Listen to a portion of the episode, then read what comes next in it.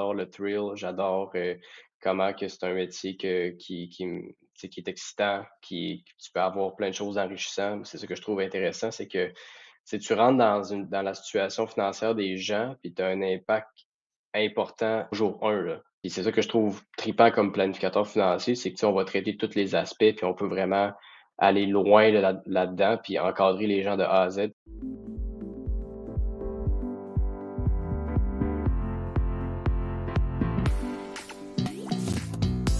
écoutez Les pros de l'assurance, présentés par Emma Assurance Vie. Bonne écoute. Gabriel Vizina, bienvenue au podcast Les pros de l'assurance. Première question que, que moi j'ai pour toi, puis je pense que tout le monde qui nous écoute aussi, c'est qui Gabriel Vizina? Euh, qu'est-ce qui fait que tu es planificateur financier? Moi, je sais que c'est ta première année calendrier dans l'industrie.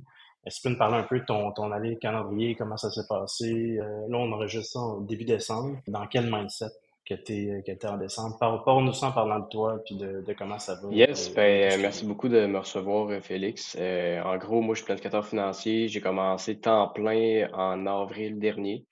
Donc, ça a été un lancement de carrière assez rock'n'roll, un peu comme tout le monde. Je ne suis pas différent des autres. C'est sûr qu'au début, il ben, faut que tu manges tes croûtes, faut que tu travailles fort, mais ça, ça a été une très belle première année, là, un premier neuf mois, si on veut. Évidemment, j'ai appris énormément. Honnêtement, là, quand, quand je repense à ça, c'est ça que je trouve tripant du début de carrière. À chaque jour, à chaque euh, deal que tu fais, à chaque client que tu closes, tu apprends quelque chose. c'est tout le temps une aventure. Fait que ça a été, euh, ça a été des mois assez chargés. J'ai adoré ça. J'ai adoré la charge de travail aussi. J'adore le thrill. J'adore euh, comment que c'est un métier qui, qui, qui est excitant, qui, tu peux avoir plein de choses enrichissantes. C'est ce que je trouve intéressant, c'est que tu rentres dans, une, dans la situation financière des gens, puis tu as un impact important jour 1. Là. Puis c'est ça que je trouve tripant comme planificateur financier, c'est que on va traiter tous les aspects, puis on peut vraiment aller loin là-dedans, puis encadrer les gens de A à Z. Fait que ça, c'est vraiment ce que j'ai trouvé capoté, puis ça m'a prouvé que j'étais que j'étais à bonne place, évidemment. Ça fait que ça, c'est déjà une bonne nouvelle. Donc là, Gabriel, tu as fait euh, ton, ton titre de planificateur financier, tu as reçu ton, ton certificat, félicitations pour ça. Moi, une question que, que j'ai pour toi, c'est Qu'est-ce qui t'a amené aussi jeune de t'embarquer dans un bac en service financier à l'Université Laval, dans ton titre de planificateur financier? Et où le background story, de, Gabriel qui l'amène à travailler dans, dans l'industrie? Ouais, ben c'est une très bonne question. En fait, je me suis cherché longtemps pour vrai à qu'est-ce que j'allais faire, puis qu'est-ce qui, qu'est-ce que j'aimais, qu'est-ce qui, m'intéressait un peu comme métier. C'est au cégep que j'ai un, que j'ai un bon ami qui est d'ailleurs planificateur financier aussi, spécialisé dans, dans les médecins puis dans les dentistes, si je me trompe pas. On était au cégep Limoilou ensemble puis on jouait au football. Moi, j'ai, fait mon football au cégep Limoilou en division 1. Euh, puis j'ai un background de sportif là, à travers ça aussi. Puis euh, bon, sans nommer le, nom de, de, mon collègue, mais il m'a proposé un livre qui c'est euh, Master the Money Game par euh, Anthony Robbins. Mm-hmm. C'était une grosse brique, honnêtement. C'était genre 600 pages. Puis moi, j'étais pas du tout un lecteur. Puis j'étais comme, bon, qu'est-ce que je vais faire à lire ça pour vrai, tu sais? Les livres obligatoires d'un cours de français de cégep, là, il y avait pas grand Ouais, c'est ça quasiment, là, tu comprends? Fait que là, je, je, je, je commençais un peu de reculon, tu sais. Puis moi, j'ai toujours aimé, mettons, ça a toujours été en moi, mettons, le, la, gestion l'argent, puis la bourse, puis comment, comment l'argent dans le monde, ça marche, tu sais.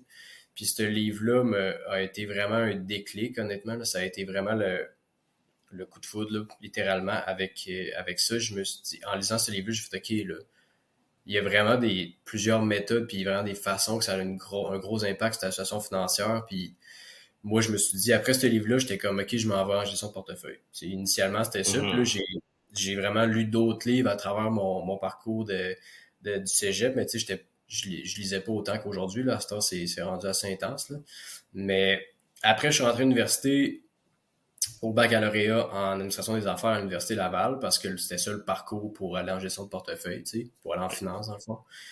Puis là, ben, en faisant mes, mes cours, puis en faisant les conférences, puis les, les, les, recherches pour voir un peu c'est quoi c'est quoi les différents métiers, c'est quoi les différents parcours aussi. Là, j'ai découvert la planif, puis c'est là que je me suis rendu compte que dans le fond, eh ben, tu sais, ouais, j'aime ça, la gestion de, mettons, la gestion des portefeuilles, la gestion de, de, l'argent général, mais j'aime aussi la fiscalité, puis j'aime aussi tout l'aspect de l'endettement, puis j'aime aussi tout l'aspect gestion budgétaire, puis tous ces, ces, ces, différents aspects-là d'une situation financière rentrent ensemble. Puis là, j'ai fait, ben, crime.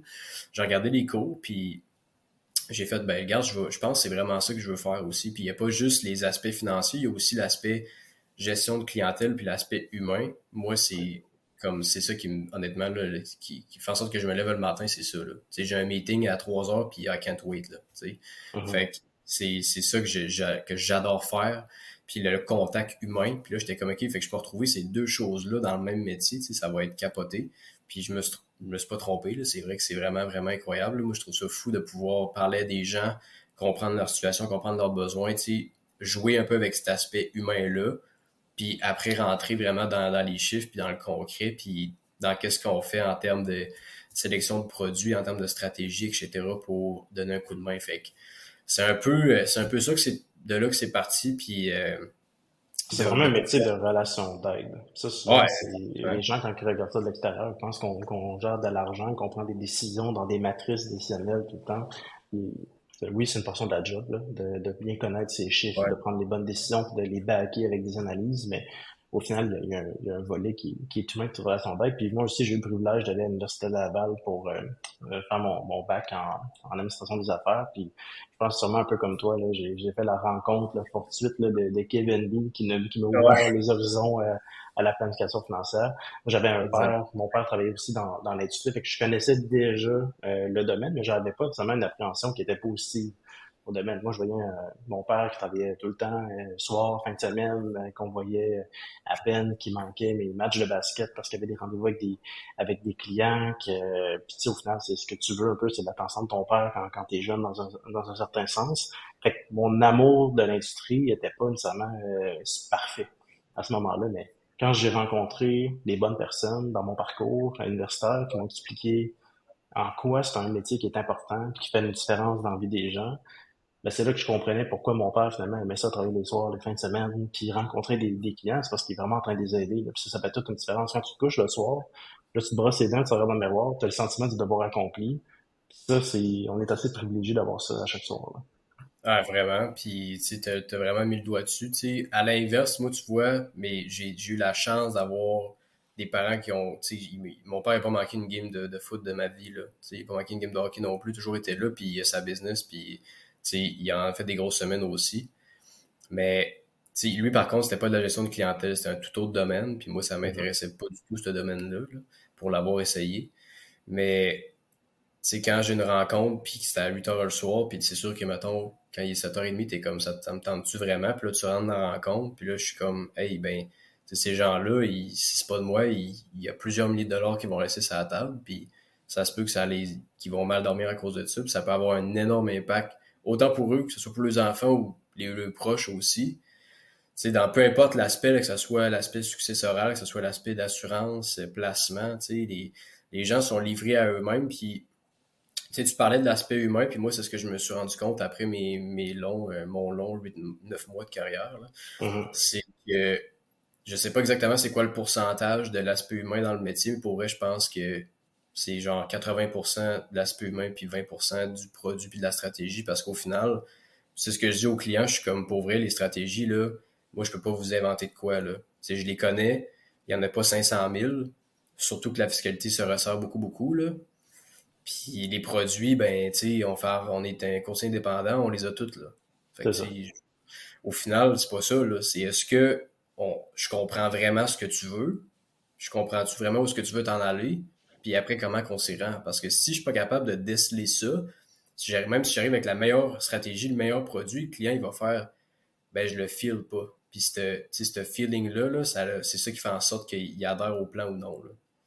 Ben écoute, je pense que tu nommes un bon point. Tu quand tu dis le ratio 80-20 euh, humain, puis on va dire technique, puis skills là, dans, dans le domaine, tu sais, je pense que t'as pas tort. C'est à peu près ça. Puis c'est sûr que euh, après ça, il y a des différences de, de, de skills là, puis de compétences. C'est pas tous les conseillers, pas tous les planificateurs financiers qui sont, sont égaux non plus. Mais, tu, sais, tu peux vraiment faire de la haute voltige septembre, mais ça s'adresse pas à monsieur tout le monde. Ça s'adresse à des gens qui ont des, des, des situations fiscales qui sont complexes. Parce que tu sais, quelqu'un qui a une situation fiscale simple mais qui a beaucoup d'argent, il y a juste plus de zéro à la fin. C'est pas, euh, c'est pas tant plus compliqué euh, que ça. Mais t'as beau avoir toutes les meilleures compétences du monde, si t'es pas capable d'amener ton plan de façon humaine pour que les gens continuent le plan puis le mettent en application jusqu'à la fin, ben ça va s'écrouler puis ça fonctionnera pas. Parce que puis tu peux avoir le plan d'un niveau de compétence qui est bien correct. Tu as fait ta job, tu fais tes unités de formation, tu investi beaucoup dans la relation humaine, puis tu mets en place des plans qui sont simples, qui sont efficaces, qui sont pas nécessairement optimales, mais sont, sont, sont simples et efficaces, mais que tu es capable de convaincre tes clients à rester à l'intérieur de ce plan-là, ça va donner des meilleurs résultats qu'un haut niveau de compétence avec quelqu'un qui drop le plan après deux ans. Exact. ça, ça c'est une des choses qui, que tu vas te rendre compte dans, dans le domaine. moi, j'avais des, des clients qui essaient toujours de timer le marché en investissement. Fait que là, il y avait tout le temps, on va dire, un 30, 50 000 dans leur compte chèque. Puis là, ils étaient comme, non, j'attends un moment, puis un jour, je vais t'appeler, puis là, je veux qu'on investisse rapidement cet argent-là le jour que je t'appelle. Moi, je leur disais, c'est pas de timer le marché. Tu sais. Il y a beaucoup plus de gens qui perdent de l'argent à essayer de timer le marché que le contraire. Puis, tu sais, les, les, données, les données le montrent, là, des fois, là, sur, euh, sur une année financière, le nombre de journées qui ont fait la différence sur ton rendement à fin, à fin d'année, c'est 10 jours. Pas plus que ça. Fait que ça, les, les gens qui essaient de timer le marché, c'est pas un concept qu'ils ont, ont compris. Ils essaient de outsmart le, le marché. Tu vas plus perdre. Tu sais, on n'est pas tous... Euh, même Warren Buffett et Charlie Munger, là, qui vient tout juste de, de décéder, c'est même pas ça qu'ils faisaient. Tu sais, eux, ils regardaient les bons fondamentaux, faisaient une sélection de ce compagnie-là, puis ils restaient à long terme. Leur but, c'était pas de timer le marché. Jamais, puis je pense qu'on vient pas de leur job. Les, les, ouais, messieurs valent, valent, plusieurs dizaines de milliards euh, chacun. Fait que quand tu regardes ça, puis moi j'avais des, des, clients qui au contraire, eux, ils mettaient leur plan euh, de prélèvement systématique à toutes les deux semaines. Faisaient leur virement, faisaient leur virement. Puis quand je regardais le, le rendement de mes, de, de, mes portefeuilles, les clients qui touchaient pas leur portefeuille, qui respectaient leur plan, même si le plan était plus simple, il y avait des meilleurs résultats que ceux qui essaient de complexifier le tout. Fait qu'à un moment donné, tu te rends compte dans la carrière, parce que c'est facile au début quand tu sors de l'école, quand tu sors de, tu viens d'avoir ton titre de planète, de dire, là, t'as, tu vois, je vais parler pour moi, j'avais la tête grosse de même, puis j'étais quand même, moi, moi, je vais faire de la haute voltige, là, même pour monsieur, madame, tout le monde, il y a personne qui va être, euh, va être laissé pour compte, là, tout le monde chez les grosses planifs.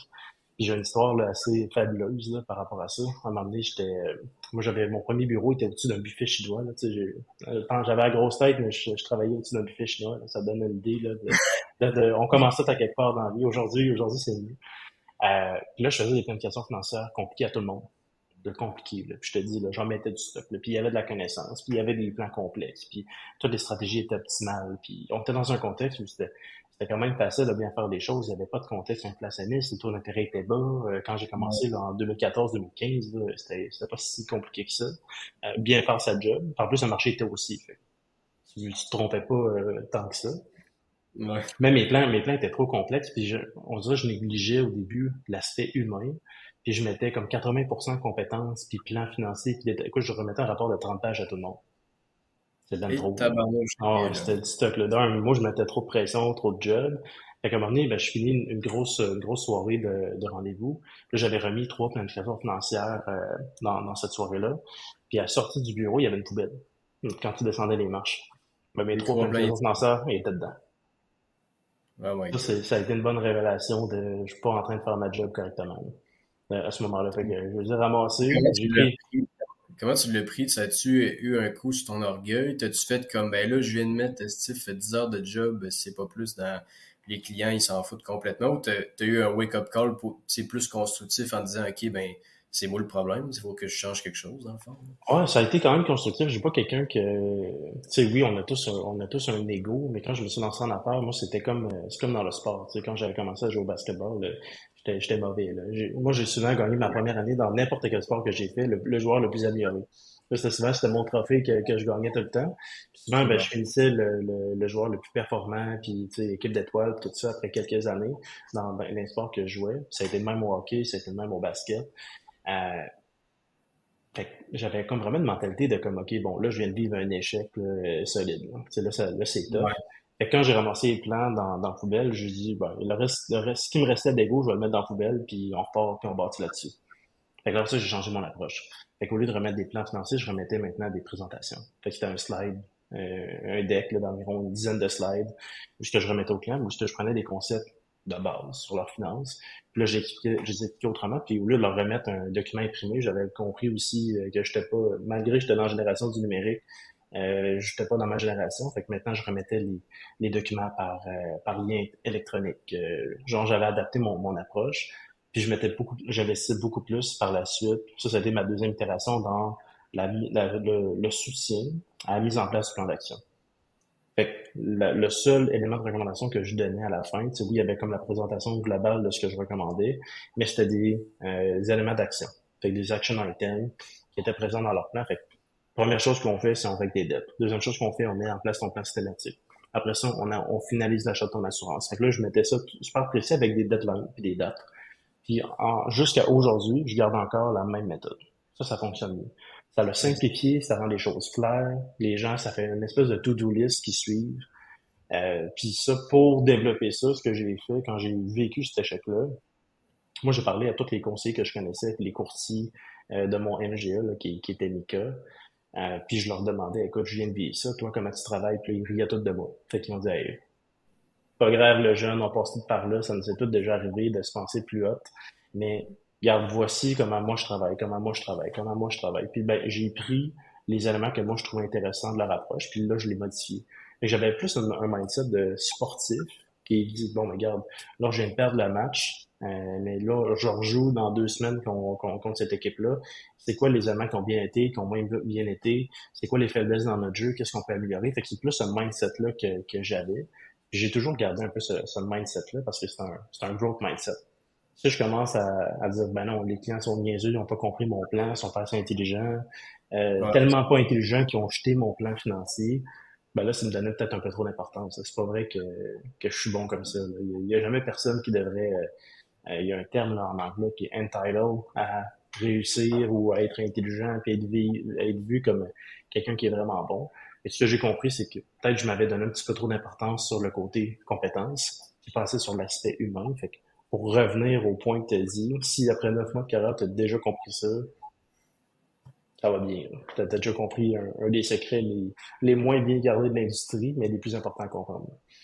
Ben, je suis d'accord avec toi. Puis, tu sais, ce que tu dis, c'est, c'est, quelque chose qui, qui fait une grosse différence rapidement parce que ça, j'ai eu la, j'ai eu la chance, mettons, que de l'avoir un peu direct, là, tu sais. Comme de me rendre compte que, OK, ben, en faisant du cold call, puis j'en ai fait pas mal, je me rends compte que, OK, ben, c'est, les gens, tu sais, ils t'achètent toi, là, de toute façon, là. C'est ça qui se passe, là. Fait que, j'ai développé un peu cette approche-là de comme vraiment mettre l'authenticité puis mon approche à moi de l'avant. Puis avant, j'avais un peu le même défaut de toi, mais à un moins gros niveau, mettons. Là. Je faisais pas des, des plans de 30 pages. Ça commence. Ça commence. mais ce que, ce que j'avais de la difficulté à faire en rencontre, c'était structurer ma rencontre. Mm-hmm. Puis là, j'arrivais, puis je parlais de plein d'affaires, puis je me rendais compte qu'après une rencontre de 1 heure et demie, le client il sort puis il est comme ou qu'est-ce qui vient de se passer là, tu sais. Puis moi dans le fond, j'ai perdu une heure et demie de mon temps puis lui tout. Fait que là, qu'est-ce que j'ai commencé à faire tôt, puis à ce temps, je fais ça à toutes mes rencontres qui qui demandent plus de préparation, tu sais, des rencontres de mise à jour, c'est pas si pire, mais encore là, je le fais. Je fais un ordre du jour que je prends le temps d'imprimer quand c'est en présentiel, sinon je l'envoie au client ou je le partage par écran, tu sais, peu importe. J'en fais, je fais un ordre du jour pour moi, que j'annote, puis que je vais faire des points plus détaillés, pour que pas que j'oublie telle telle chose. Puis il faut que ça rentre en une page. Je peux pas dépasser deux pages. Puis pour le client, je fais ordre du jour avec priorité court terme. Fait que là, j'ai comme ordre du jour en haut, priorité court terme, puis ça rentre en une page, puis je donne ça au client. Fait que le client, au début, on fait le tour de ça. Je dis, OK, on va commencer par ça, retour sur la situation actuelle, on descend. Puis après, quand je vais avoir tout fait l'explication du plan, si tu veux, je vais rentrer dans priorité court terme, puis là, je vais faire un peu comme toi, je vais dire, OK, ben là, il faut commencer par ça. Puis moi, dans mes priorités ou plans d'exécution moyen terme, long terme, ben là, ça, c'est dans mes notes à moi que je vais développer, puis que je vais rentrer dans, le plan du client un peu plus tard. Mais je me suis rendu compte que si j'arrive avec trop d'affaires, le client, il va juste rien faire. Fait qu'on va le simplifier le plus vite possible. Il faut qu'il comprenne l'essence de tout ça, comprenne les points essentiels, mais tu les petits détails que moi, en tant que professionnel, il faut que je connaisse, ben, tu sais, lui, il faut que tu lui communiques, mais il faut pas que tu l'overload là-dedans non plus, parce que sinon, ben, si ça, ça rentre là, ça sort l'autre bord. On s'entend quand, quand tu arrives avec trop d'éléments, ben, tu fais juste parler tout le long. Tu n'écoutes pas ton client. Fait qu'au final, tu n'as même pas compris ses besoins. Exact. Tu n'as même pas bien fait ta job. Tu sais, la, la, première aspect de, de, mettons, quand tu fais le, euh, la fameuse examen de l'Institut québécois de planification financière, c'est la collecte de données. C'est quoi la collecte de données? Mais comment peux-tu faire une collecte, une collecte de données quand tu as passé une heure et demie à un peu masturber ton ego intellectuel, dire à quel point tu connaissais, tu connaissais des choses, ben ça, ça fonctionnera pas avec, euh, avec, avec les clients. Et que le but, ben, c'est de le comprendre tôt dans ta carrière. La méthode que tu utilises en ce moment, moi, je trouve que je trouve ça excellent. quand ça dépasse pas une page, ben déjà là, tu sais que tu n'as pas le choix de simplifier, euh, puis d'avoir des objectifs qui sont précis. Et les clients, souvent, ils ont un, deux besoins qui vont t'exprimer clairement. Les autres besoins, c'est pas qu'ils sont pas présents, mais c'est pas important pour eux en ce moment. Là, exact. Fait que là, dans le contexte où tu débutes ta carrière, avril 2023, euh, ça, c'est bien la date que tu me dis, tu me dis tantôt. tu commences dans une période où c'est du sport. Pareil, faire de la planification financière. Parce que là, les gens, avec le contexte inflationniste, la hausse des taux d'intérêt, mais ben là, tous tes premiers acheteurs de maison, oh, là, là c'est plus le même projet. Il faut avoir beaucoup plus de mise de fonds, il faut avoir les revenus qui sont suffisants, euh, j'entendais l'autre jour dans, dans, dans, la ville de, de, Québec, les acheteurs euh, qui veulent acheter une maison qui est au-dessus de 600 000 euh, en ce moment, ceux qui font des offres d'achat, 3 à 4 sur 5 sont refusés au financement. Fait que là, là, tu as tout un autre concept d'éducation financière qu'il faut que tu fasses avec tes clients pour les préparer à acheter une maison. Là-bas, c'était facile d'acheter une maison. Quand les taux d'intérêt sont à 1,5, euh, tu pas besoin d'un gros revenu pour te qualifier. Avec 5% de mise de fonds, un peu, euh, un peu d'épargne, puis tu vas être en mesure d'y arriver. Puis là, je dis de l'épargne. Je sais pas si tu connaissais la, la statistique au, Québec des, euh, des dons des parents moyens qui donnent à leurs enfants pour acheter une maison, c'est 80 000 en moyenne. Hey! Ouais, vous savez, hein? C'est beaucoup, Ouais, fait qu'il y en a qui donnent pas mal plus que ça. Puis ça va être donné sur différentes façons. Ça va être donné euh, en argent, ça va être donné en équité sur euh, sur la propriété, plein, plein de façons. Fait que, tu sais, quand tu regardes, ça, 80 000 avec des taux d'intérêt qui sont super bas, ben, c'était facile d'aider tes clients à avoir accès à la propriété. Là, mm. aujourd'hui, c'est pas le même contexte du tout. Oui, il y a maintenant le, il y a le CELIAP, mais le CELIAP, ça demande d'être patient. Tu, sais, tu peux pas, pas mettre 40 000, tu le remboursement d'impôt, là, tu achètes ta maison le lendemain. Non, non, ça va être 8 000 par année, puis tu fais ça tranquillement. Puis il manque pas ta cotisation parce que c'est pas, pas clair que ça va être facile de, de retravailler ton plan par la suite. Là, ce qui est bien, c'est maintenant le combine avec le rap. Là, fait que tu peux comme accumuler une mise de fonds euh, fiscalement avantageuse quand, même rapidement. Avec les taux d'intérêt sont tellement élevés que le rap gagne en importance. Chose qui n'était pas le cas, euh, pas le cas quand les, les, taux étaient bas. Et ça, c'est un des premiers contextes. Après ça, bon, ben, ceux qui font de l'investissement, t'es en investissement. Pas facile depuis deux ans, un investissement pour, euh, pour plusieurs des marchés. Ils sont, difficile, euh, on est en récession, on n'est pas en récession. Euh, tout le monde, tout le monde, l'industrie le dit, pas mal une récession, euh, une récession, mais comment techniquement on qualifie une récession? C'est deux trimestres. deux trimestres de suite. Mais ce qu'on l'a pas encore eu jusqu'à maintenant, mais on. en fait, c'est que le pire, Félix, c'est qu'on l'a eu en 2000, c'est-tu en 2021? Je pense en 2021 aux États-Unis, ils l'ont eu. Puis ils ont changé la définition pour pas que ce soit la panique. Finalement, c'était plus ça, c'était mmh. deux trimestres avec plusieurs indicateurs négatifs, puis on ne l'avait pas, blablabla. Fait que au final, bon, on est sur en récession par récession? Quand tu vas sur le terrain, là, personnellement, pour ah, l'avoir vu là, euh, je me dire une affaire, là, euh, euh, on fait des recommandations pour couvrir de l'assurance vie, c'est 30 quelques pièces par mois du temporaire juste pour couvrir le mmh. besoin de base. Là, puis les clients, ils sont comme je vais le trouver où, là, tu sais. Écoute, en ce moment, tu regardes ça, les taux de chômage sont bas. Le, les, les, familles qui demandent les banques alimentaires, c'est euh, au plafond. Il n'y en a jamais eu autant.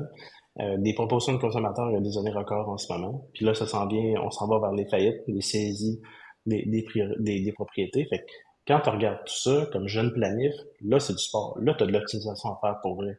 Parce que les gens, puis tu sais, c'est beaucoup de l'écoute, ça va être du don de toi, parce que la gestion des dettes, c'est pas quelque chose qui va générer un grand revenu euh, à court terme pour un jeune planificateur financier. Mais est-ce que ça bâtit une relation pour que quand les choses vont se replacer, ces gens-là vont être clients à vie? Ben, c'est absolument. Absolument. Puis, tu sais, gestion de dette, c'est pas juste pour les gens qui ont des faibles revenus. Moi, je l'ai vu, j'avais, une cliente euh, à moi, le passé, elle était dentiste spécialiste, elle avait un revenu de 650 000 par année, puis elle était à trois faillites la gestion de l'endettement, c'est pour tout le monde.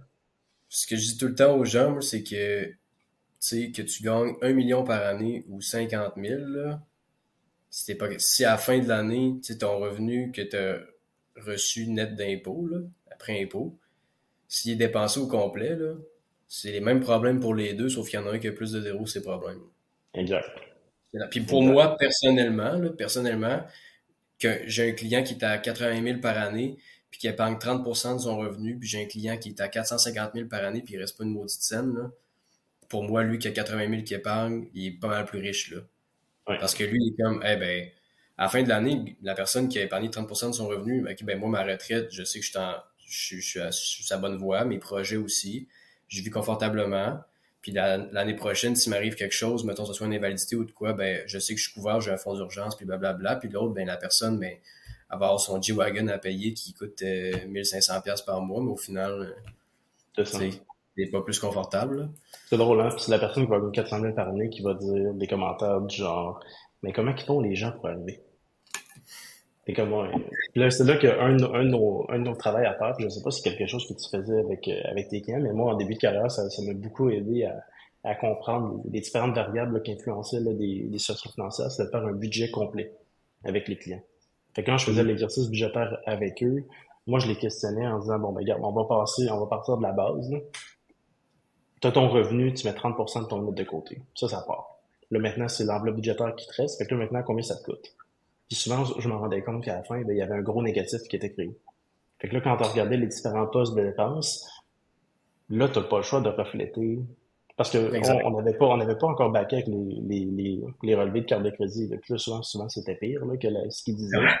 Donc là, il voyait dans ce qu'il disait que, OK, ouais, je mets peut-être trop d'argent en restaurant, je mets peut-être trop d'argent, euh, euh, je sais pas, en voyage, mon auto me coûte trop cher pour les, pour les moyens que je gagne, considérant que faudrait que je mette un 30% de, de côté, qui est, on dirait, la cible très, très confortable pour, euh, pour de l'épargne, puis jamais, en fait, avoir suffisamment d'argent pour réaliser tous les objectifs que tu veux sans poser de questions.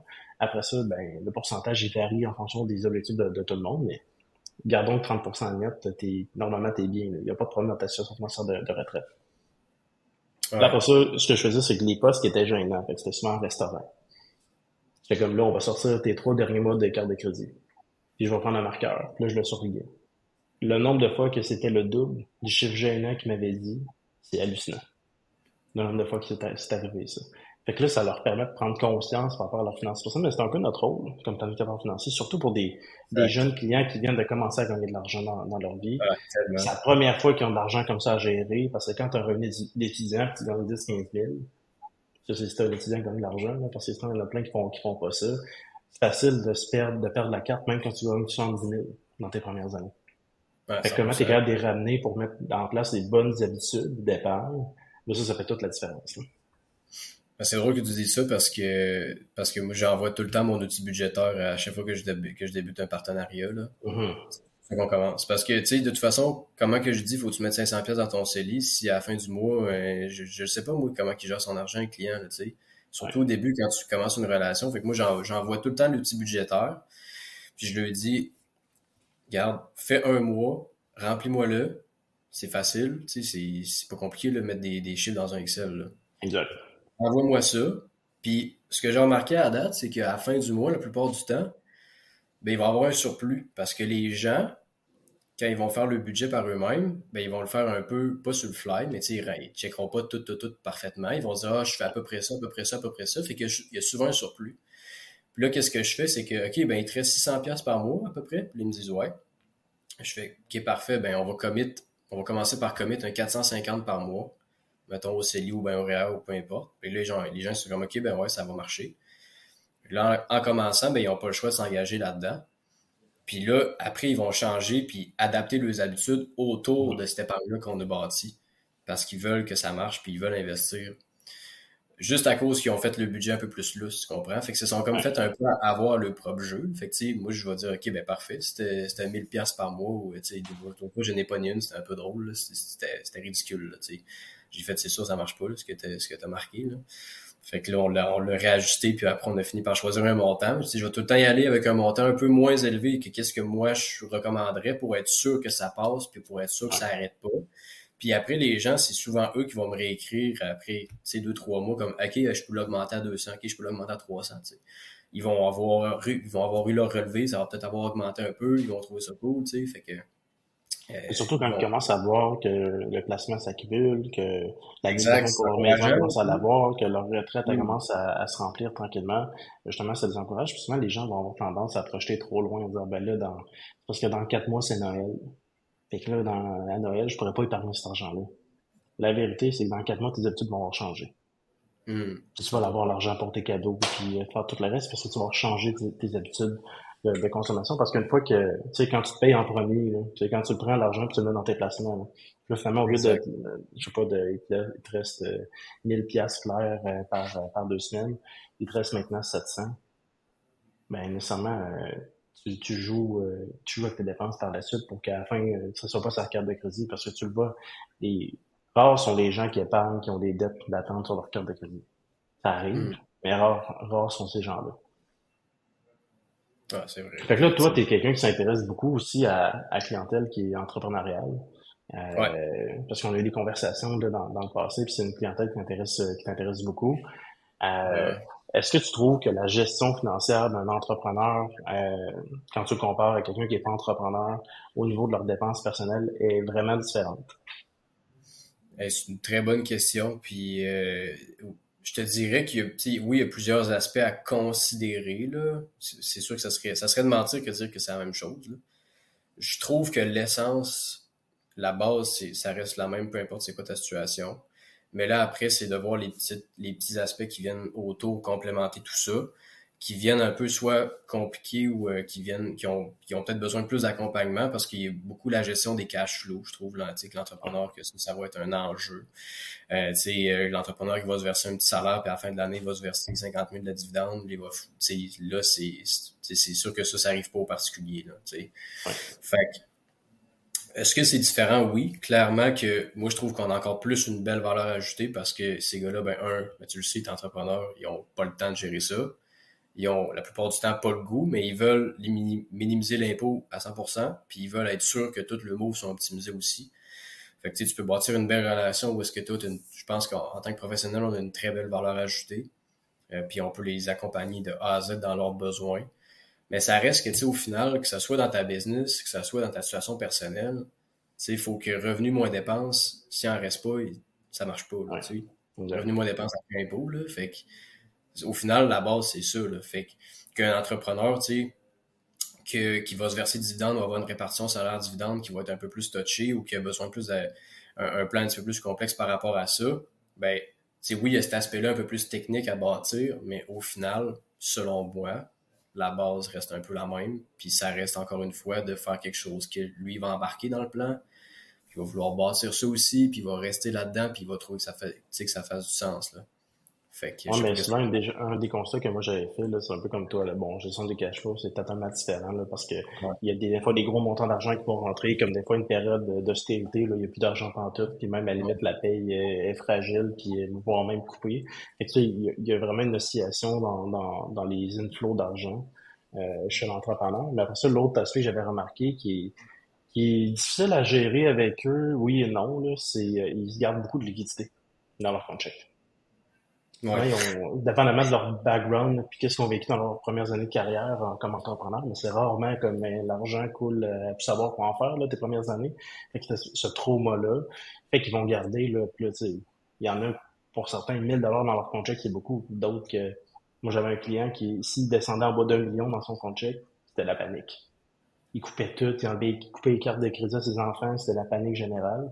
Fait qu'on s'entend, dépendamment de d'où tu viens, c'est quoi le type de business que tu as, c'est quoi ton mode de financement pour ton entreprise, parce qu'il y a beaucoup d'entrepreneurs qui autofinancent leur business, leur projet, à même leur, euh, leurs épargnes, puis leurs revenus, leurs revenus personnels, euh, puis leur richesse personnelle. Fait que dépendamment de ça, il y a cette gestion-là qui est différente.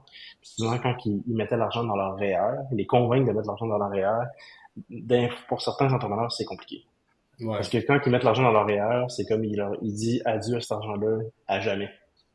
Ça reviendra même pas en retraite. Là. Je même pas, je, mon, ma business, j'ai tellement des problèmes, je suis collé dessus que si je mets de l'argent pendant 30 ans, aussi bien dire que je l'ai perdu. Cet argent-là. Fait que là, il y avait cette gestion-là de la retraite qui était difficile parce que souvent, eux, ils disaient, tantôt ma business va valoir de quoi? Ça va être ça ma retraite. C'est là que c'est dur hein, de les convaincre, puis d'arriver, puis de dire, ouais, ben oui, ta business va valoir de quoi, mais ça reste que d'en prendre, d'en mettre un peu de côté, puis de profiter de l'aspect fiscal, puis de, de protéger aussi. C'est intelligent, puis tu sais, ça, c'est un excellent point que tu dis parce que tu as 100% raison. Puis si là, ça devient important en, tant que planificateur financier ou peu importe le titre que les gens y ont, d'arriver avec une approche qui va être adaptée un peu plus au client. Puis ça, c'est de bien connaître son client. Peut-être une stratégie qui va être pratiquement la même chose qu'un REER, soit un, fonds de pension pour, pour l'actionnaire directement dans la business, qui est, honnêtement, c'est essentiellement la même chose. Mais lui, il va le voir différemment parce qu'il va être comme, OK, je peux passer, je peux passer dans le business. Puis, tu sais, là, ça comme, pour eux, c'est un mind-blowing, euh, c'est une découverte, là. Mais au final. j'ai vu deux types d'entrepreneurs. Hein. Tu ceux qu'il faut que ce soit fiscalement le plus optimisé possible. Puis d'autres que c'est, faut que j'ai accès à mon argent le plus flexible possible. Exact. Là, souvent, on dit, ah, la vérité se trouve quelque part dans le milieu. C'est vrai. Mais souvent, ils jouent beaucoup avec les extrêmes, hein, les, les, entrepreneurs. Fait que t'as un, peu un, peu des, un peu des deux. Et tu sais, ceux, qui ont ultra optimisé fiscalement, c'est quand même, je trouve ça relativement simple de, les convaincre que la stratégie est bonne. Parce que là, bon, tu prends l'angle fiscal, tu leur montres au net combien, combien il va leur rester. Après ça, bon, la stratégie de placement, dépendamment de leur profil des risques, euh, puis c'est des gens qui sont habitués de prendre des risques dans leur business, mais d'un fois, quand vient le temps de prendre leurs investissements personnels, oh, c'est drôle, la gestion des risques, c'est bien, c'est souvent bien différent. Comment t'adapter avec eux, ça se fait bien. Celui qui est ultra flexible, c'est lui que je trouve que au niveau de la stratégie, il demande un peu plus d'écoute. Passer du temps avec lui, comprendre son modèle d'affaires, comprendre sa business, c'est qui ses partenaires, comment il s'est structuré, euh, est-ce qu'il y a des employés clés euh, dans, dans sa business, c'est quoi les risques potentiels qui fait qu'il y aurait besoin de réinjecter dans l'entreprise, de prendre un prêt supplémentaire, de mettre sa maison en garantie. Fait qu'une fois qu'il comprend toutes les, les sphères qui tournent autour de sa situation financière, t'es mieux en mesure de l'aider, puis il va te faire confiance aussi. Parce que c'est dur, comme entrepreneur, de dire, bon, ben, toi, après une heure avec moi, tu connais exactement le meilleur plan financier pour moi. Quand moi-même, ça fait des années que je suis là-dedans, puis je trouve ça difficile de savoir qu'est-ce, c'est quoi la, la, décision qui est pas juste la plus optimale, mais la plus intelligente considérant mon passif, puis tous les risques qui tournent autour de ma business.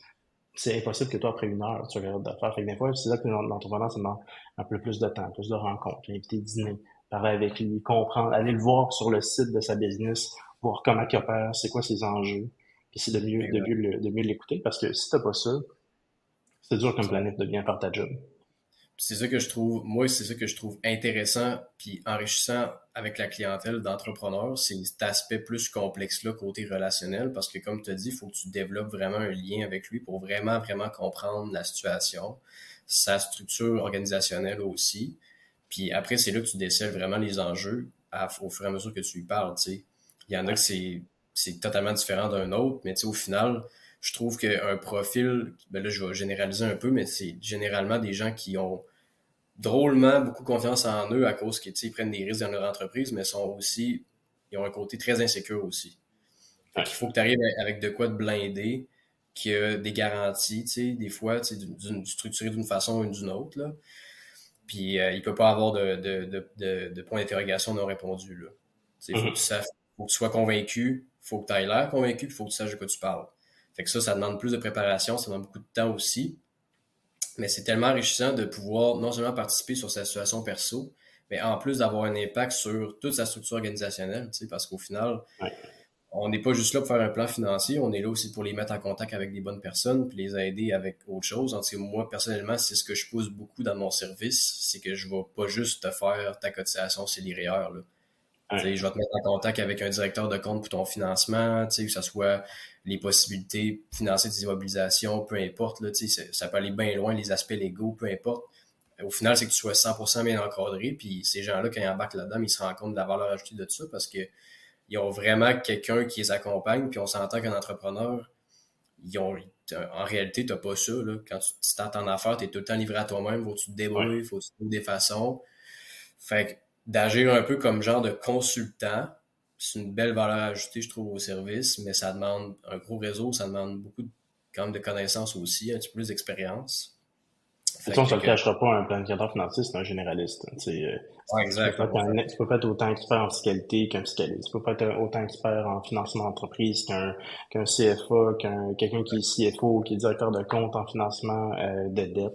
Tu, tu vas avoir un niveau d'expertise qui est correct pour comprendre les différents signaux lumineux là, qui fait que, OK, Là, ça flash un enjeu de financement. OK, là, ça flash un enjeu de fiscalité. On va diriger vers les bons professionnels. C'est là que développer ton réseau, euh, peu importe le stade de ta carrière, c'est important. Les plus grands planificateurs financiers que, que je connais, quand tu vas leur parler, qu'est-ce qui fait que toi, tu es différent, ils vont parler de leur équipe, de leur réseau. Qu'est-ce qu'ils ont développé. Ils vont jamais dire bon mais ben, moi j'ai eu tel fait d'armes, j'ai réussi, j'ai tant d'argent. Il y en a qui font. Les, les, meilleurs, c'est, c'est pas ça. Ils vont souvent parler de leur équipe, de leur réseau. Ça fait ça fait toute la différence. Ça m'amène un peu à, à poser la question. Tu sais, neuf mois dans carrière, tu veux une clientèle un peu plus d'entrepreneurs euh, plus tard. Comment tu t'es positionné par rapport à quel type d'entrepreneur que tu cibles? C'est des gens qui sont plus en démarrage, des gens qui sont en phase, euh, on dirait qu'ils ont commencé à faire de la rentabilité, au niveau de leur entreprise, des gens qui ont des structures qui ont vraiment croissance, forte croissance, des entrepreneurs établis. Puis après ça, l'autre partie de cette question-là, c'est ton réseau professionnel, comment tu t'as les développer euh, dans tes neuf premiers mois pour être capable d'aider cette clientèle entrepreneur-là quand ils ont différents besoins et qui qui l'ont pas le fiscaliste, qui l'ont pas le comptable, qui ont pas l'avocat, mettons, on dire en le droit du travail euh, dernièrement, c'est un gros sujet là, qui, que, tout le monde parle beaucoup. Ben, comment tu fais toi pour les diriger? Est-ce que tu as déjà monté un réseau par rapport à ça? Fait quel type d'entrepreneur que tu as, puis comment tu t'es équipé pour être en, mesure de le servir avec euh, l'équipe euh, autour de Gabriel? Yes, ben c'est une très bonne question, puis on en a déjà un peu parlé. Présentement, tu sais, moi, je, je, recherche beaucoup, tu sais, développer un lien puis avoir un contact qui, qui a un fit, là. Euh, après avoir fait une rétrospection puis une analyse, je me rends compte que présentement, j'ai beaucoup, ben, c'est un peu normal parce que, tu sais, les, les clients que tu attires, c'est ce que tu projettes un peu aussi, là, tu sais. Mm-hmm. Fait que, étant, étant en début de carrière, euh, avoir sa clientèle, ben, tu veux pas, c'est un peu comme avoir sa propre petite business. J'ai un autre projet sur le site aussi. Puis moi, ça me passionne l'entrepreneuriat, puis c'est ça que je veux développer, puis à faire affaire avec ces gens-là pour cette raison-là. Mais je me rends compte que c'est beaucoup des, entreprises qui sont soit en démarrage, des entreprises qui sont en, phase d'expansion. Fait que c'est beaucoup des, des, des, jeunes avec un gros puis un haut potentiel qui ont un enjeu justement à plein, à plein de niveaux, qui n'ont pas d'accompagnement à plein de niveaux, qui n'ont pas le temps parce qu'il faut vraiment qu'ils se focus sur la croissance puis la gestion de leur, euh, que ce soit les, les ressources humaines, que ce soit le marketing, tu sais, en tout cas, c'est euh, dans le D2D, il y a tout le temps des feux à éteindre. Fait que mm-hmm. moi, de rentrer là-dedans, moi, quand je lui fais une présentation, ben, je lui dis, mais écoute, non seulement on va traiter de ton aspect perso, mais je peux assurément en fait t'aider aussi dans ton entreprise sans me mettre les mains là-dedans parce que c'est pas de mes affaires, mais comprendre t'es rendu où puis te mettre en contact avec les bonnes personnes, puis ça les gens ils adhèrent vraiment vraiment à ça, puis ils voient dans le fond que c'est fondamentalement quand je le dis, ben je vais pas juste le dire, je vais le faire, puis je vais arriver directement le lendemain, ça m'est déjà arrivé. Euh, début de l'été, euh, j'ai, les, les, personnes étaient en démarrage, il n'y avait pas d'accompagnement côté financement. Je les mis en contact avec un directeur de compte en, un claquement de doigts, ça a fait une grosse différence. J'avais en avait un que ça faisait deux ans qu'il voulait s'ouvrir une marge de crédit, il fait 3 millions de chiffre d'affaires, puis n'était pas capable de s'en ouvrir une. J'ai fait à ta peu, là. Moi, je connais quelqu'un qui va travailler pour toi, il faut juste que tu aies quelqu'un qui, qui pousse, là. Ça a pris 32 secondes, puis c'était fait. Puis là, cette personne-là, ben, elle a bâti une relation avec lui. Fait que, tu sais, les entrepreneurs, ils me reviennent puis ils me disent, hey, ce gars-là, pour vrai, là, wow, merci beaucoup pour ton aide, etc. Fait que là, ça, ça c'est super enrichissant de un, mais il voit que comme, OK, il fait plus que, que juste de la planif. Tu sais, mon, mon boss, qui est Gabriel Couture, qui est le président de Groupe Financier Stratège, ben, tu sais, quand j'ai des rencontres avec lui puis qui me mentor de temps en temps, ben, tu veux, pas, je le vois, là, c'est ça qu'il fait dans son day-to-day il va faire pas mal plus que juste faire le plan financier. Là. mettons, mm. euh, il va trouver un acheteur pour une compagnie, il va trouver euh, une possibilité de faire un, lien, puis mais ça, ça demande beaucoup, beaucoup de justement de compréhension de la business. Puis, pour te revenir à répondre à ta question concrètement, le type d'entrepreneur, ben, à part être en phase d'expansion, c'est ça que je, présentement j'ai attiré le plus, mais j'en ai aussi qui sont des business profitables et établis. Puis j'ai pas encore un créneau exactement parce que veux, pas, dès que j'ai un fit avec la personne, puis la personne un fit avec moi, peu importe l'industrie, je me ferme pas de porte pour le moment. Euh, mais définitivement qu'au fur et à mesure que je vais avancer, que je vais me rendre compte peut-être que comme OK, ben moi, c'est peut-être plus les entrepreneurs en construction, c'est peut-être plus euh, les, les, les, personnes qui sont en techno. Tu sais, fait que là, je pourrais pas répondre à, à, ce créneau-là directement, mais définitivement que ça va venir. Puis pour répondre à ta deuxième question, qui est le réseau, euh, moi, j'ai toujours été très, très, très impliqué à l'université. Fait que ça, ça m'a donné un méchant coup de main parce que j'ai développé un bon réseau côté fournisseur, côté compagnie directement à l'université, en étant impliqué dans, l'association de finances à l'Université Laval. Puis, juste ça, ça m'a donné un méchant coup de main. Puis, euh, tu sais, les événements de réseautage, euh, les événements, que ce soit avec le, avec le bureau directement. J'ai, moi, j'ai pas peur, honnêtement, Félix, je vais être bien franc avec toi. Là, comme je me dis, si j'envoie un texto, au pire, il me répondra pas. Là. Mm-hmm c'est le pire rapport qui peut arriver. Fait que moi, j'envoie. Ça fait pas si mal que ça, euh, super ghosté. J'ai pas, ça, me, ça me dérange vraiment pas. Au pire, le monde, il me dit non, là, ça me, honnêtement, ça m'affecte absolument pas. Fait que j'envoie des, des courriels, je l'écris sur LinkedIn. Je vais faire des pauses, je vais dire que je recherche un fiscaliste, un comptable que j'ai besoin, puis là, après, je vais les tester. Tu sais, on va envoyer un dossier, on va voir comment ça va. Je demande beaucoup, beaucoup de feedback aux clients parce que moi, qu'est-ce que je recherche, c'est le meilleur service possible pour mes clients parce que c'est ce que moi je vais offrir. C'est ce, ce que je vends. Fait que quand je vais trouver un fournisseur, rechercher un fournisseur ou quelqu'un avec qui je vais faire affaire, ben, honnêtement, je m'en fous là, que tu aies 50 maîtrises ou peu importe. Je veux que quand mon client y appelle, je veux que ça réponde. Puis si ça répond pas dans la minute que tu as fini ton autre appel, tu le réponds. Parce que moi, c'est comme ça que je travaille. C'est ça que les gens sont habitués de faire.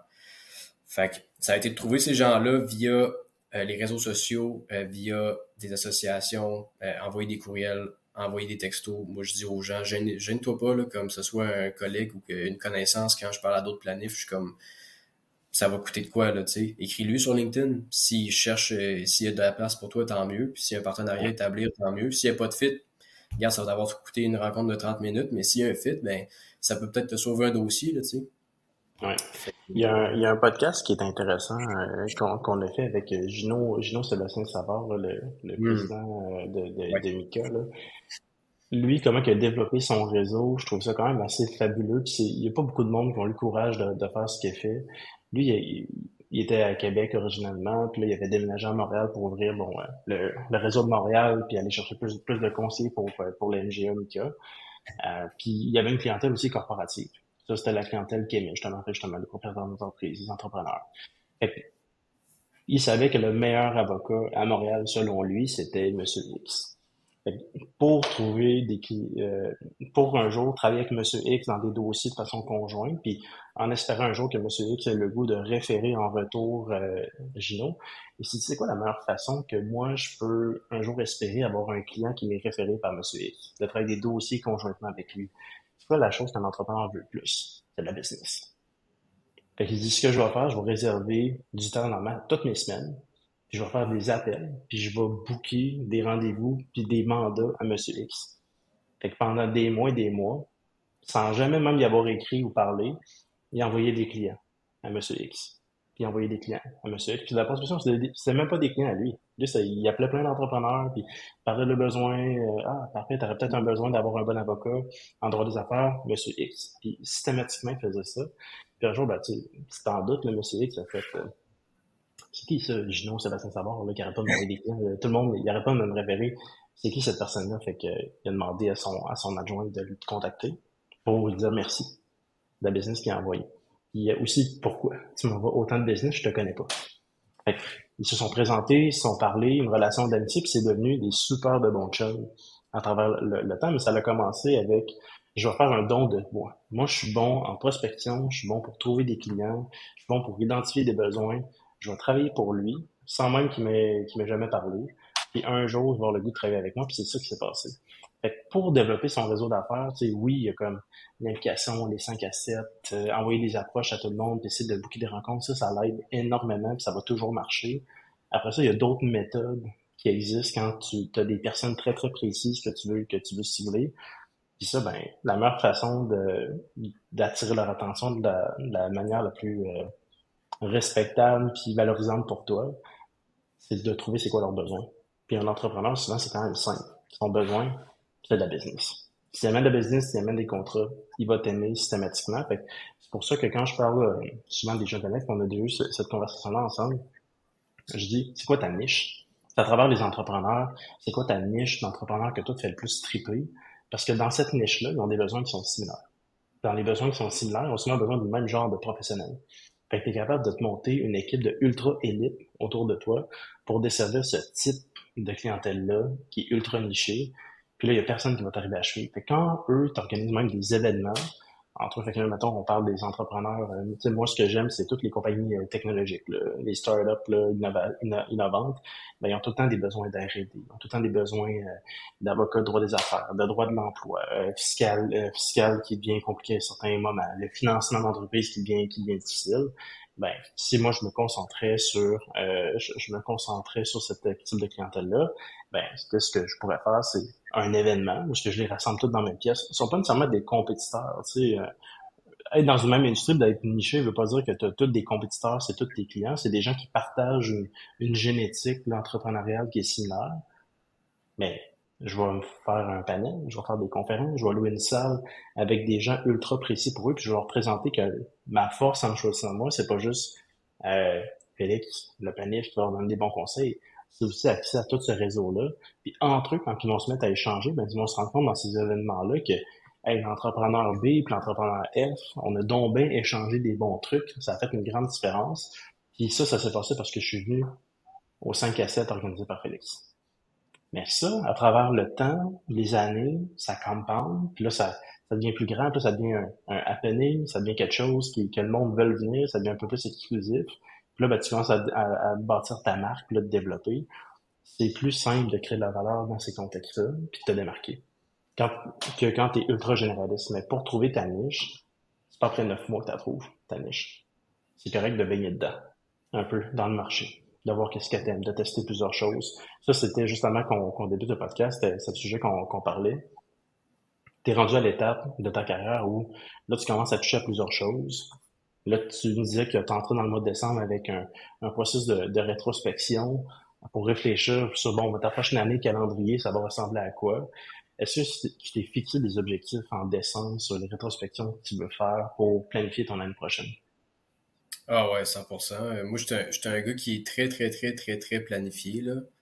Comme euh, je, time block dans ma journée, puis je suis, euh, je suis un peu un obsédé de l'optimisation de mon temps puis de mes processus puis ça c'est comme mon côté plus logistique là. Mm-hmm. fait que, processus de travail puis tout. Fait que là je suis euh, tu sais mon, mon mois de décembre mon année est pas mal faite je te dirais. Il me reste quelques dossiers à finaliser. Je suis plus dans la finalité de certains dossiers puis closer ça. Mais le reste du temps là tu sais mon, mon agenda est, est, est tout déjà fait. J'ai euh, trois heures de rétrospection que genre, si je mets mes écouteurs puis je, je, suis avec moi-même, puis genre, je vais faire un recap de toute mon année, de tous les aspects de A à Z, une analyse de, OK, qu'est-ce que j'ai bien fait, qu'est-ce que j'ai pas bien fait, puis qu'est-ce que j'aimerais faire. Puis là, après, je vais rentrer dans un autre trois heures de vision 2024, là, que j'appelle, tu sais. Que là, je vais faire, OK, ben, maintenant, là, après les mois que j'ai eu, puis après le volume que j'ai eu, qu'est-ce qui m'intéresse, qu'est-ce que je veux faire, c'est où que je veux focuser, puis c'est là après que je vais pouvoir, une fois que j'aurai mis mes objectifs, puis euh, que je vais avoir pris le temps de faire ça, que je vais pouvoir après rentrer en plan d'exécution, tu sais. Fait que c'est juste un modèle très très simple d'analyse, de décortiquer les points en, le plus petit possible, puis après rentrer dans le comment, tu sais. Fait euh, oui, euh, pour répondre à la question, euh, ça va être assez rodé de ce côté-là. Puis le but, c'est. Pour te mettre dans, dans, dans, le contexte, est-ce que tu fais ça à ton bureau, ça, chez toi, si t'es loin chalet? je fais ça. à quelque part. je fais ça dans mon bureau chez nous, dans mon grind space, que je vais fermer les rideaux, puis ça va être dans, entre mes deux écrans, là, puis il n'y a rien qui va me sortir de ce zone-là, tu sais. Fait que je vais rentrer là-dedans. Puis tu sais, ça, je le recommande honnêtement à peu importe qui, dans peu importe le domaine. C'est juste la base, selon moi, de prendre ce temps-là pour, euh, pour euh, prendre, faire une rétrospection, puis, euh, puis faire un retour complet, vraiment décortiquer en points pour attaquer les, les, les objectifs qu'on veut faire. Parce que c'est pas en janvier, quand la période réelle commence, que c'est le temps de faire ça, puis que là, c'est une espèce de zoom malade mental. Là. Fait que, moi, je veux faire ça là. Mes rencontres clients sont toutes déjà faites. Mes plans sont setupés pour 2024. Puis en janvier, quand le monde, ils vont faire le retour puis ils seront pas satisfaits de leur année, ben moi, je vais être en mode développement puis je vais aller sharker, là. C'est ça que je veux Mhm. faire. Fait que là, oh, je viens de vous donner ma stratégie, là, mais ça me Ben, au final, euh, au final, tu sais, il y a comme, euh, il y a comme un saying qui dit que ceux qui se lèvent tôt, euh, ils ont déjà commencé la course avant toutes les autres, là. Fait que, c'est, c'est parfait. Puis les, les fins d'année, souvent, ça sert à ça. Tu sais, décembre, c'est un bon mois pour faire de la prospection, quand même, décembre, parce que souvent, il y en a beaucoup qui en font, parce qu'ils finalisent plus des dossiers, justement. Mais ça fait que si tu perds un peu des semaines importantes pour ta rétrospection, c'est pas vrai qu'entre Noël puis jour de l'an, quand t'as toute la famille, les amis, puis tous les soupers, que c'est des bons moments pour faire ces rétrospections-là. Non, je suis d'accord. Non, c'est ça. Fait que, ça, c'est des, des choses qui rentrent dans la colonne importante, là, dans, dans mes choses à faire. Les, évidemment, il y a les suivis, mais comme moi, je vois vraiment, là, euh, dès cette semaine, on est dans la première semaine de décembre, puis mon timing est bon, là. Fait que tout est booké, puis, euh, je vais rentrer vraiment là-dedans pour, euh, pour me faire un bon plan, puis commencer surtout, la, la tête claire, là, en janvier, puis arriver, OK, bon, ben, voici les chiffres que je veux atteindre, voici ce que je veux faire, qu'est-ce que je veux développer, voici comment je le fais, puis après, on rentre en mode exécution, tu sais. Puis évidemment, après, tu rentres dans ton année, puis à chaque mois, à chaque trimestre, tu fais une réévaluation, voir si tes approches sont bonnes, tu vas aller voir les résultats, tu faut pas que tu fasses ça juste une fois par année, mais si ton plan global est déjà fait, après, c'est juste de réajuster ton tir, puis tu sauves énormément de temps parce que les gens, après, ben, ils, ils- font du rattrapage, là, tu sais.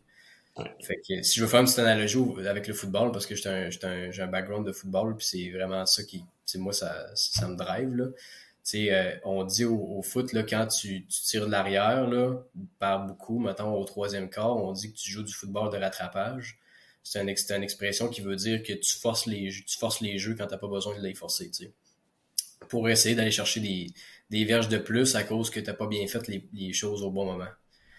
Mais dans la vie, c'est ça aussi, là. Tu sais, puis en carrière, en, service financier, c'est ça. C'est quand c'est le temps de, de bien faire les choses puis de prendre du temps pour développer ta business, c'est il faut que tu sois capable de le prendre. Sais, pas juste être tout le temps, tout le temps en mode développement, développement, vente, vente, vente, parce que à un moment donné, tu vas juste.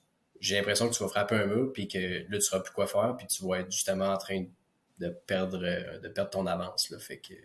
Absolument, mais écoute, ça me fait penser à... J'ai vu une entrevue de Joe Burrows, euh, carrière là, au foot, là, NFL, Ouais. là, puis il disait, euh, le commentateur, il disait, bon, euh, est-ce que tu es confiant qu'il va gagner le match de samedi, puis euh, qu'est-ce que tu vas faire euh, samedi pour gagner le match? Il dit, samedi, je vais rien faire. Le match, je l'ai gagné la pratique du mardi, mercredi, jeudi. Et C'est là que je gagne le match. Le, le samedi, je fais juste exécuter le plan qu'on a fait dans la semaine. Mais le match, je l'ai gagné avant. Fait que, ça revient un peu à la même analogie que, que tu viens de faire. Mieux tu es préparé, plus tu fais les efforts tôt, puis que tu t'investis dans ta planification, puis dans l'exécution en début de plan. Mais quand tu arrives au dernier quart de l'année, au dernier mois de l'année, la job est faite. Puis dans ton cas, avec la, la recette de planification que tu viens de donner, euh, si tu fais bien ta job de rétrospection, euh, d'analyse, euh, euh, les bons coups, les moins bons coups, euh, définir bien ton why, ta vision vers où tu veux diriger, fixer tes objectifs correctement. Ben, quand tu vas débuter en janvier, il te reste juste à exécuter ton plan. Mais ton, la, ton année est déjà gagnée. Tu l'as fait pendant ce mois de décembre-là. Fait qu'écoute, je pense que c'est un bon segue pour, euh, pour terminer euh, le podcast aujourd'hui. Investissez dans votre planification, euh, tout le monde, ça fait, ça fait toute la différence. Puis, vous êtes des planificateurs financiers, des conseillers financiers, votre job dans la vie, c'est de faire des plans pour aider les gens à les, atteindre. Faites la même chose pour vous, puis euh, des choses vont bien se passer. Yes, exactement. Merci beaucoup.